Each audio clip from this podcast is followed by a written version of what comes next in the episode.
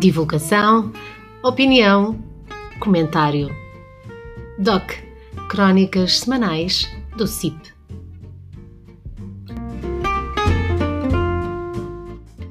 Espaço de opinião de Mário Constantino Lopes.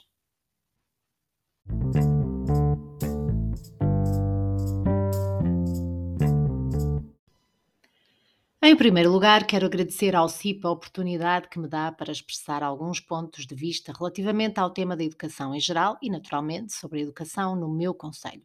Como muitos sabem, sou professor, atividade que exerci durante a maior parte da minha vida profissional, pelo que conheço bem as virtualidades, mas também as dificuldades e constrangimentos do sistema educativo português. Por outro lado, na minha atividade política, fui durante oito anos responsável pelo pelouro de educação do município de Barcelos na década de 1990 e agora exerço o cargo de Presidente da Câmara, por vontade expressa dos barcelenses nas últimas eleições autárquicas realizadas em outubro de 2021. Estou, portanto, numa posição privilegiada, mas ao mesmo tempo ingrata. Privilegiada porque eu conheço o sistema de ensino e dele sou parte integrante. Ingrata, porque as responsabilidades do cargo que agora ocupo exigem que, pelo menos, eu tente fazer tudo para desobstruir caminhos e resolver alguns dos problemas que se colocam à educação no que às políticas locais diz respeito. No quadro operativo atual em que nos movemos, existe uma diferença bastante substantiva relativamente ao tempo em que eu era responsável pelo setor de educação da Câmara Municipal. Como sabem, muito recentemente foram descentralizadas e passadas para a alçada dos municípios uma série de competências que implicam responsabilidades e encargos acrescidos da parte das autarquias locais. De entre as novas responsabilidades, destaco a gestão dos edifícios escolares e a assunção dos funcionários técnicos operacionais e técnicos administrativos.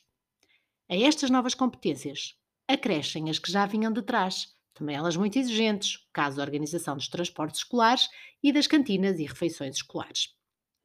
Falando sobre o meu conselho, no ano letivo 2022-2023 teve em Barcelos um início muito promissor, porque começou sem incidentes ou precalços. Esta devia, de resto, ser a norma, mas como sabem, infelizmente, e desde há muitas décadas, tal não é assim. O arranque do ano letivo coincidiu praticamente com o meu primeiro ano de mandato, no decorrer do qual resolvemos a questão das coberturas de amianto em 16 estabelecimentos escolares, sanando um problema que preocupava toda a comunidade escolar, pais, encarregados de educação, alunos e professores. Subsistem dois ou três casos ainda, mas que muito brevemente serão resolvidos, pois as obras já estão adjudicadas e aguarda-se o melhor momento para as realizar, de forma a não perturbar o normal funcionamento do processo ensino-aprendizagem.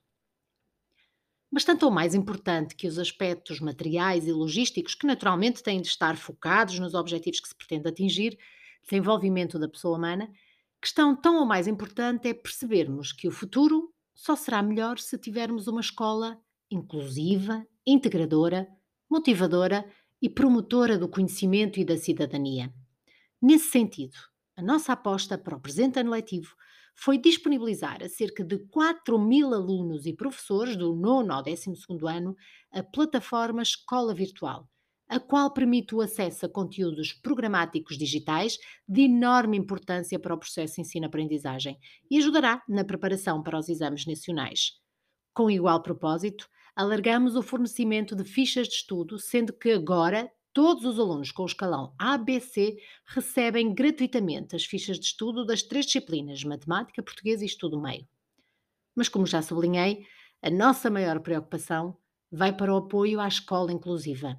Assim, implementamos e alargamos alguns programas e projetos de apoio ao sucesso educativo, entre os quais o projeto RISE Rede de Inovação, Sucesso Educativo e Equidade é um programa composto por uma equipa de psicólogos e terapeutas de fala que visa capacitar os docentes das escolas na promoção da literacia emergente e na leitura e escrita dos alunos do primeiro e segundo ano do primeiro ciclo.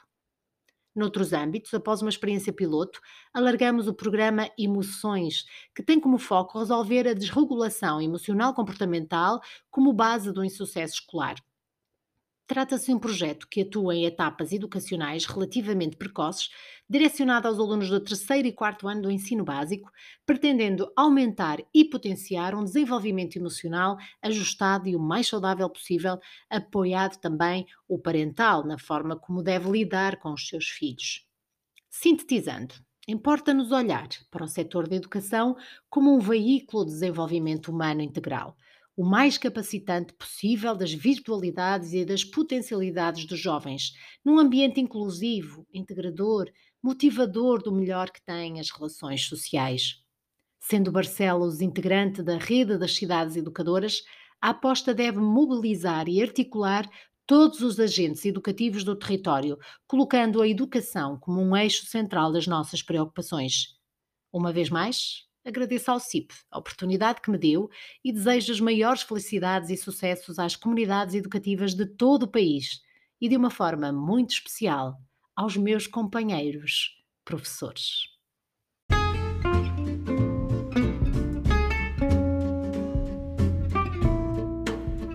Divulgação, opinião, comentário.